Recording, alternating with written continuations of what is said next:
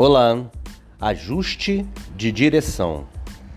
Quando você está numa estrada, o tempo todo você está redirecionando o seu carro, não é verdade?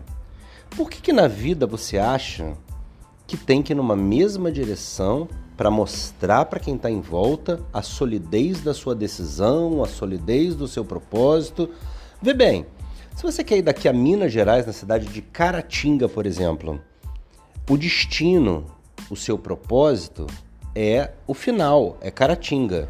Se você vai por, não sei qual seria o caminho também, mas vamos lá. Você vai por Pouso Alto, vai por por BH, por Juiz de Fora, não sei. Estou inventando aqui. Pouco importa. A direção é você que dá. O caminho é você que decide.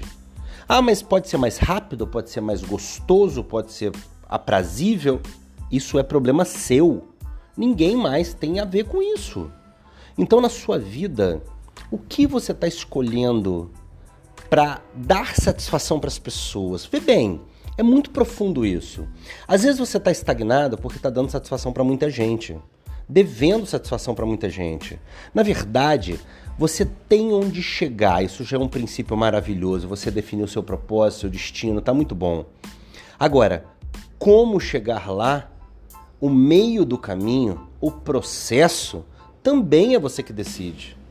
Claro que se você planejar antes e for com, com toda sistemática definida, vai ser mais tranquilo, mais seguro, mais previsível. Se não, se você for no risco, ou como eu gosto de ir, crendo que Deus dá o caminho, dá a direção, eu não tenho dúvida de que você vai chegar onde você deseja chegar. E o caminho vai te trazer ensinamento, vai te trazer informação, vai te trazer calo nas costas e nos pés, que vai transformar você em alguém muito mais especial e preparado. Tá bem? Então, os ajustes de direção são, primeiro, necessários, segundo, direito seu. Dirigir, direcionar para onde convier naquele momento. Tá claro?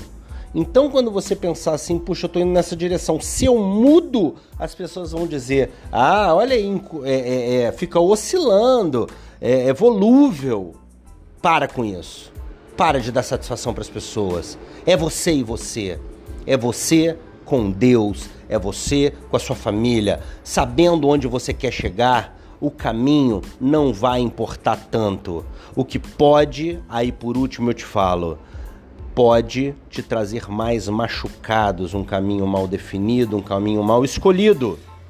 Mas no fim das contas, os machucados e as cicatrizes vão estar em você e a responsabilidade é sua. Logo, ônus e bônus envolvidos, você tem o direito de escolher.